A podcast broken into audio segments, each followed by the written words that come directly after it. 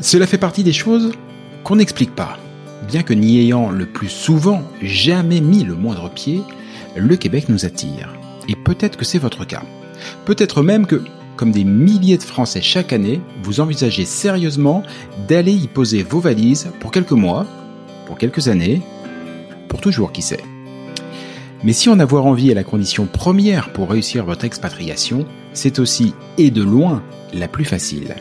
Quelles études, quel travail, quelle région, quelles écoles, quelle durée, quid de la santé, quid de ma retraite, quels seront vos droits, mais aussi quels seront vos devoirs, et au-dessus de toutes ces questions règne LA question fil rouge de tout immigré au Québec, comment obtenir le permis de séjour dont j'ai besoin, et puis d'abord, lequel est-ce?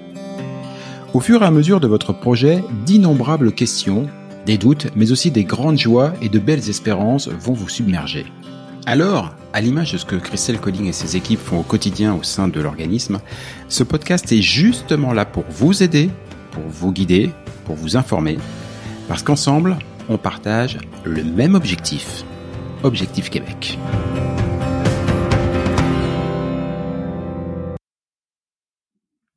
Salut Christelle. Bonjour Jean-Michel. Objectif Québec, le podcast, épisode 36. Christelle, lors du précédent épisode, tu nous as expliqué quels étaient les meilleurs moments pour lancer son projet d'expatriation, ou plus exactement quelles étaient les bonnes durées, en nous expliquant que tout ça était très varié, bien évidemment. Euh, parce que tout cela, et ensemble on le répète à longueur de podcast depuis maintenant bah, 36 épisodes, ça nécessite du temps, du travail, de l'engagement et aussi accessoirement un petit peu d'argent. Et parmi les divers grades recherchés, il y a évidemment l'emploi, le job ou en bon québécois, la job. Euh, celui qui facilitera votre intégration et rendra possible votre vie sur place. Alors forcément, forcément, si on a la chance d'avoir déjà décroché ce job, a-t-on vraiment besoin de s'imposer tout ce lourd et fastidieux parcours de préparation au départ? Christelle, je vois tes sourcils qui se froncent. j'arrête, j'arrête. Je grogne. Je grogne, mais c'est bien, ça arrive. Ce podcast arrive euh, à point nommé parce que j'ai des exemples concrets comme ça. Je veux pas faire que grogner. non, évidemment. Euh, ça, c'est un point. Non, mais c'est un, podcast super intéressant de sujet parce que c'est euh, quelque chose que je rencontre très souvent, puis qui est très français à la base, puisque euh, on sait pourquoi on part parce que bah, le Québec euh, parle français, donc on n'a pas besoin de se préparer. Donc ça, c'est un peu ce que tout le monde ferait s'il y avait aucun obstacle à l'immigration, c'est que tout le monde irait sans se poser aucune question. Le fait qu'il y ait entre guillemets un obstacle apparent d'un point de vue français à l'immigration et qu'on peut pas rentrer comme ça, c'est aussi pour ça que le français à un moment donné, ou euh, est obligé de s'asseoir pour dire est-ce qu'il n'y a pas des choses à faire? Donc ça c'est bien pour le français parce qu'il a besoin de s'asseoir pour réfléchir un peu. Euh, N'empêche que même si ça c'est 70% des Français qui peuvent pas rentrer facilement comme ça au Québec, qui commencent à se poser d'autres questions. Pour ceux pour qui c'est hyper facile de rentrer au Québec, je parle par exemple des infirmières, tous les emplois très en demande, hein, les soudeurs, tout ce qui est la métallurgie, donc la santé, puis tout ce qui est informatique, enfin bref. Eh bien, comme c'est facile, eh ben on se pose pas la question puisqu'on a eu un emploi très rapidement. Ah tiens, j'ai postulé, j'ai eu un emploi. Bah si j'ai eu un emploi, à quoi bon me préparer à quoi que ce soit derrière? Et moi, je peux t'assurer que j'en ai peu qui font la démarche de se dire oui j'ai eu un emploi mais quand même il y a peut-être des choses à savoir hein, outre euh, mm. les choses basiques non non je voudrais bien être accompagné donc il y a ceux qui nous écoutent Jean-Michel pour te dire que bah, Christelle on a écouté vos podcasts et oui tu as peut-être raison on a besoin d'être préparé et accompagné. Mais j'en vois euh, et là c'est pour ça que je dis ça tombe à point nommé parce que j'ai eu l'expérience euh, je, travaille avec un, un partenaire euh, plusieurs partenaires en emploi, mais il y en a un qui me disait, bah, Christelle, moi j'accompagne, j'ai recruté beaucoup de Français, puis je voudrais les préparer parce qu'il a conscience, comme nous, mm-hmm. c'est bien qu'ils soient préparés. Alors, lui, il travaille très fort avec l'entreprise, il travaille très fort à chercher la bonne personne, hein, c'est un recruteur, à la bonne personne pour la mettre au bon endroit. Mais en, sa qualité d'expert du Québec, il sait que ces personnes-là devraient être préparées et mieux préparées que d'avoir qu'une offre d'emploi. Et on a fait un petit exercice l'autre fois et il me dit bah tiens j'en ai quatre cinq. Est-ce que tu les préparerais etc et tout ça. Je dis oui bien volontiers. C'est c'est ma ma mon cheval de bataille au contraire c'est ça. Euh, je suis missionnée pour faire ça. Donc euh, au contraire donc euh, on a fait juste une petite visio avec lui puis euh, et puis ces quatre cinq candidats qui étaient là. Et là je dis oh oh là là là là là là, mon Dieu, mon Dieu. Là, là, je prends une claque parce qu'en fait, je suis confrontée à des personnes qui ont eu une offre d'emploi, alors qui sont pas forcément infirmières, ça c'est vraiment bon voilà, ils avaient moins de 35 ans, ils ont eu un emploi spécifique, euh, quelque chose voilà. Mais aucune euh, plus du pas du tout dans la démarche de préparation, c'est-à-dire puisqu'on a eu un emploi, de quoi tu viens nous parler quoi? Et là, j'ai été confrontée à quatre cinq personnes et en fait qui n'ont pas besoin de moi dans par rapport à ce qu'ils imaginent, hein, qui n'ont pas hmm. besoin de moi, c'est-à-dire euh, oui c'est bien ce que tu nous racontes, mais en fait on s'en fout puisque je suis en train de te montrer que j'ai une offre d'emploi, j'arrive à Québec le 15 mars. Qu'est-ce que tu veux que je me prépare? De quoi? Ils parlent français, bah je vais y aller comme ça. Et ça, bah c'est ce qu'il y a de pire. Donc on a beau l'expliquer, tu vois là ce soir-là, je l'ai expliqué en disant ah mais il faut que vous soyez préparés parce qu'il y a des différences culturelles, parce que vous avez des choses à faire en amont qu'il faudrait mieux bien faire et tout.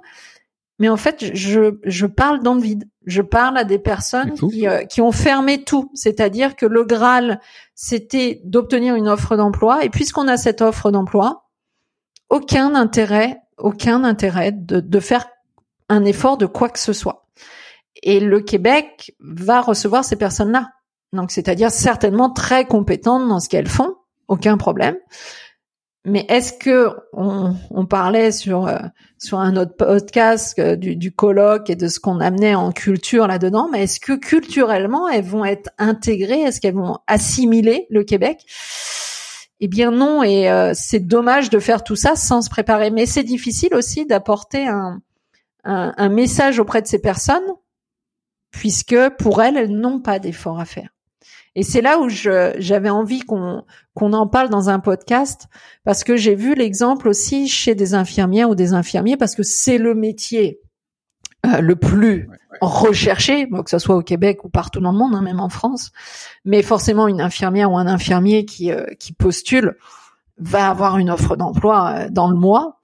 C'est correct, c'est bien mais on a, on en oublie que bah, c'est bien cette offre d'emploi et probablement que, je sais pas, là je dis n'importe quoi, mais qu'une prise de sang en France c'est la même chose que faire une prise de sang au Québec. Euh, ça doit pas changer grand chose. On doit toujours, à mon avis, piquer dans une veine, mais euh, en général ça, ça aide. ça va être mieux. Mais ce que je veux dire, c'est que oui, l'offre d'emploi est là, oui, vous allez pouvoir partir là dans les trois quatre mois, mais préparez-vous quoi, parce que vous allez être confronté à arriver à oui, vos compétences sont là, mais vous allez être infirmière ou infirmier, vous allez être confronté à une équipe, et là, oui, le management est pas le même qu'en France. Donc, qu'est-ce que je fais avec l'équipe? Est-ce que j'arrive comme je faisais en France dans mon service?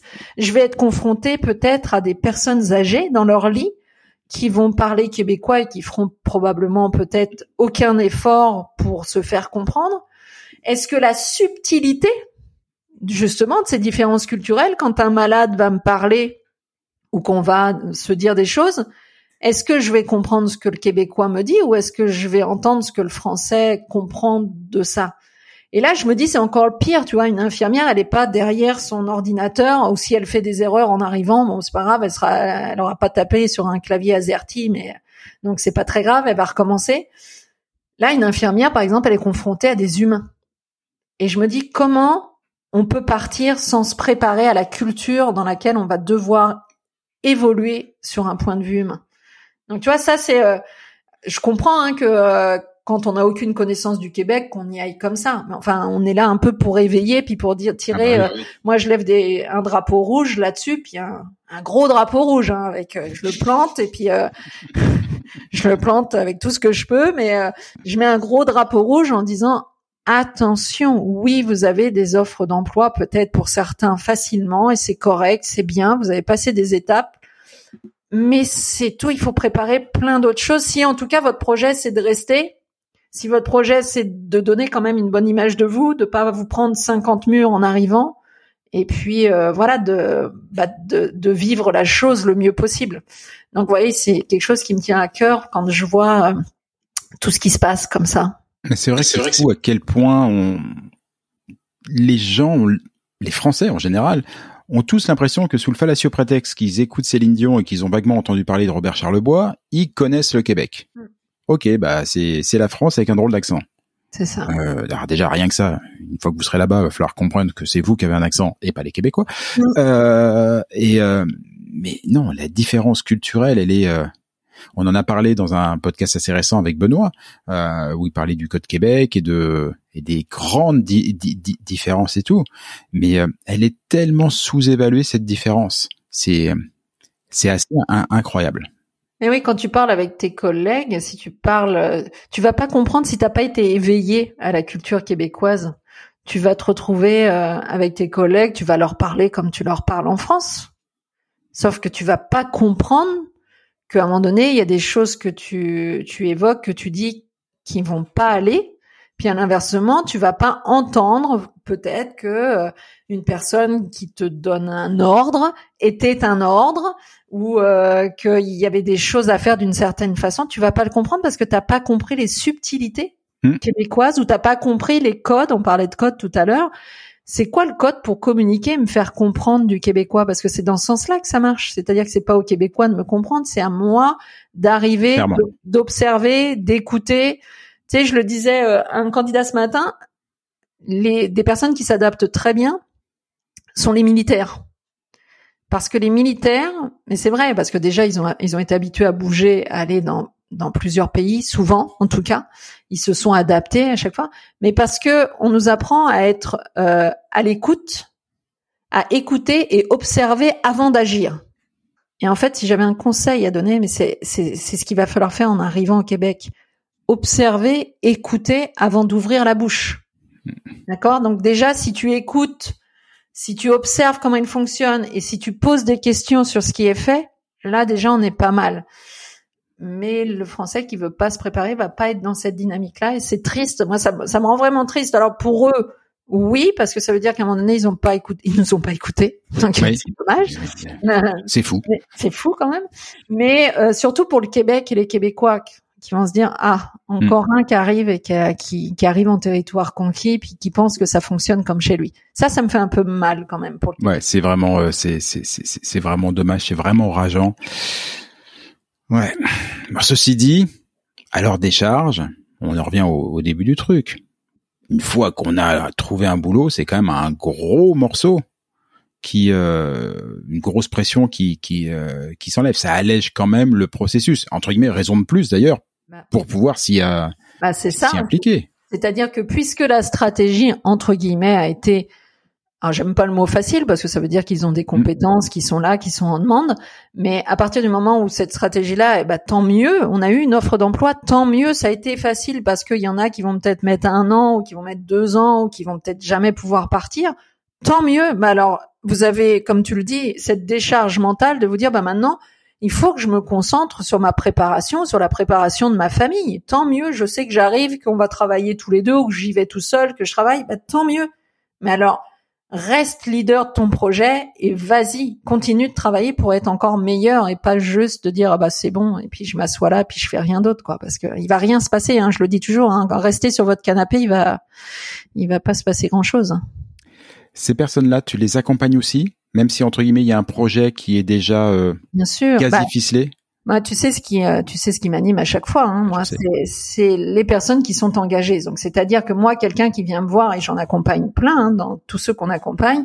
Moi, j'ai des infirmières, des euh, plein de personnes qui me disent Christelle, on vient de trouver une offre d'emploi. Ça y est, je l'ai, je suis infirmière et tout, mais euh, j'ai j'ai écouté le podcast et et j'ai bien compris qu'il fallait que ma famille soit prête, fallait que moi aussi je me prépare. Moi, j'accompagne plein de personnes et au contraire, c'est la le degré d'engagement il est là, la volonté est là, on est parti, on y va, on a tout, on est aligné sur les choses sur lesquelles il faut travailler. C'est parfait, moi ça me va. C'est du travail et franchement c'est du bon travail. Quel euh, pour l'avoir fait, voilà, pour l'avoir vécu, mais quel bonheur de se plonger dans une autre culture, dans une autre manière de penser. Je vous assure, à la limite, au final, vous aimerez certains aspects, vous en aimerez pas d'autres, mais dans tous les cas, vous en sortirez plus riche. Voilà. C'est euh... meilleur. Tu sais, quand je dis dans mm. l'académie, euh, vous allez devenir une meilleure version de vous-même. Mm. C'est ça, c'est-à-dire que euh, peu importe si tu vas rester au Québec deux ans, euh, un an, toute une vie et tout, mais ce projet-là que tu as préparé, ta connaissance du Québec, tu vas devenir meilleur, donc fais-le. Juste fais-le. Faudrait qu'on essaye de le vendre comme un comme, comme un slogan à une marque de chaussures. Ça, ça, doit pouvoir marcher un truc comme ça. Juste fais-le. C'est ça. on peut, je, vais te laisser à tes slogans publicitaires. Il y a un avenir quand même là-dedans et tout. Bon, je sais que tu es très occupé avec Objectif Québec, donc euh, à la limite tu vas me les laisser les slogans publicitaires, je vais m'en occuper. Mais, euh, mais mais il y a un truc à faire. Je te remercie beaucoup. Je te promets la prochaine question, elle sera elle sera moins clivante. J'adore, moi j'aime éveiller pour euh, pour enfin réveiller certaines personnes pour se dire oh oh là il y en ah a bah des choses à faire. S'il y en a un qui nous écoutait qui avait prévu de partir sans euh, sans, rien faire et tout, je pense qu'il est bien réveillé. Ouais, mais enfin moi je dis s'il a quand même écouté le podcast, c'est qu'il est déjà puis s'il en est rendu à au nombre de minutes là, au bout d'un quart d'heure, c'est que c'est bon, il va pouvoir euh, entrer dans l'académie, je le sens bien. Il, est prêt, il devrait bientôt te contacter. Merci beaucoup Christelle, on se retrouve bientôt. À bientôt, ciao.